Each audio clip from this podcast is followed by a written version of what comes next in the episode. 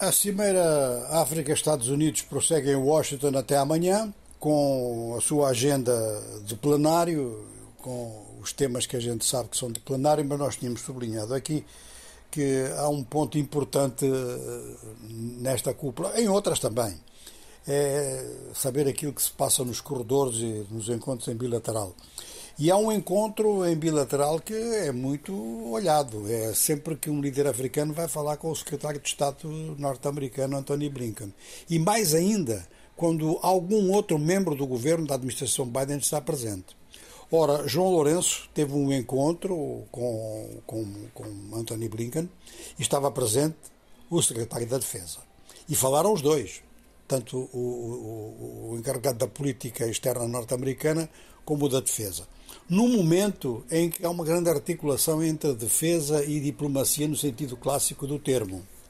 João Lourenço falou também e respondeu eh, às observações que tinham sido feitas pelo general que dirige o Pentágono e também pelo secretário de Estado sobretudo no que diz respeito às observações do secretário da Defesa, João Lourenço foi muito enfático, ou seja, que Angola está completamente a mudar eh, a sua linha anterior eh, de colaboração com os Estados Unidos e ficou muito patente que realmente Angola quer material de guerra dos Estados Unidos.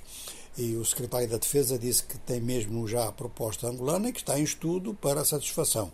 Trata-se muito provavelmente então de mudança de uma linha de equipamento, que até aqui tem sido russa na sequência da antiga soviética e que agora pode passar a ser norte-americana.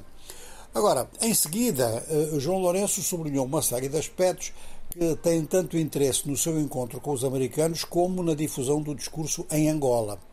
E fez várias observações de obras em andamento, que são obras importantes do ponto de vista da economia angolana, mas são importantes também como, digamos, prolongamentos civis das novas estratégias internacionais. Ele falou muito da energia solar, por exemplo.